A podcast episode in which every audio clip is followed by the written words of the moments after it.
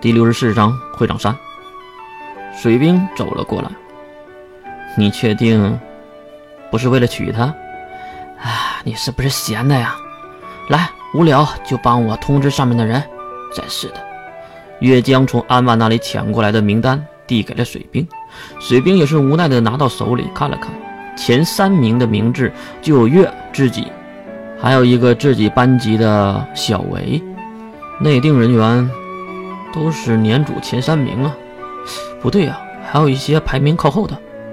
岳站了起来，看向水兵。哎，你当考古王校长和你玩啊？他是挑了一些针对项目的学生，毕竟有一些能力很无赖，就像你一样，一定是水上宝库的项目。这话让水兵回忆起上一次的校区战，啊，我都快跑吐了，真想换一个项目。好了，先把手头的事办了吧。你去找小维班长，我去找其他人。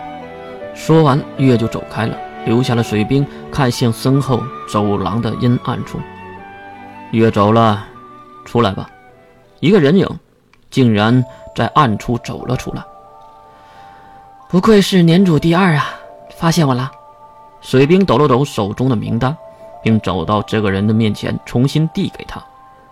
会长大人，找我何事啊？温柔微笑的女孩正是安巴。你。和月是朋友对吧？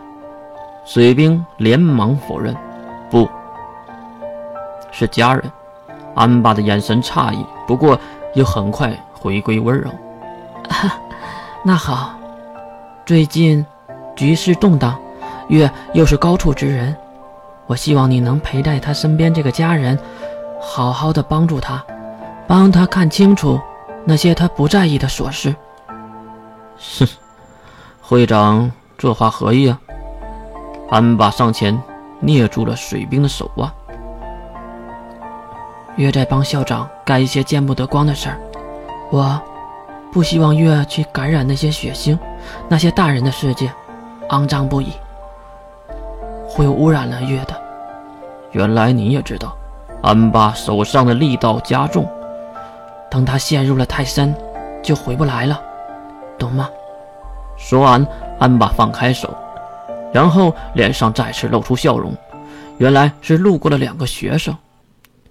安巴会长，安巴会长，安巴一一点头。两个人走远，安巴也是转头离开，不过还是丢下了一句话：“去看看小维吧，他好像出了点问题。”问题，去了就知道了。看着安爸远去，水兵也是扭头走向了五科区。至于所谓的小维，并没有在教室里看到，只看到月在欣赏自己的新物件，应该是星光蓝月的周边钱包。哎，月，水兵走了过来，而月呢，看都没看他，还是盯着手中的钱包。喂，月，和你说话呢，那你就说呗。你看到我们班长小维了吗？月瞧都没瞧，指向窗边的座位。哎呀，不就是在那儿吗？水兵看了眼那空空的课桌，哎，你这个家伙，没再废话。水兵直接抢走月的钱包，并举了起来。月马上看向水兵，哎哎，你干嘛？发疯啊？你再看看，班长在那儿吗？月这才看向窗口处，确实没人。哎呀，我要不是他的父亲，我干嘛看着他呀？话说，把钱包还我。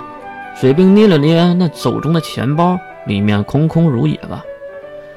给你可以用你的能力探测一下班长在什么地方。你有病吧？啊？你怕我不死吧？啊？要是探测到华天月，让他知道我又使用能力，不得弄死我？水兵无奈地放下手，并将空钱包递给月。哎，你到底怎么了呀？接过钱包，月好奇地看向水兵。嗯，是安爸说的，说小薇班长出问题了，出问题了。不会和最近的动荡有关吧？想到这里，月还是有点担心的，急忙开启了能力。被检测的学生们都不由得打了一个冷战。十几秒钟后，怎么样？在围墙边的小公园里。这个时间，他去那里干嘛？学生会的人都是学会的人。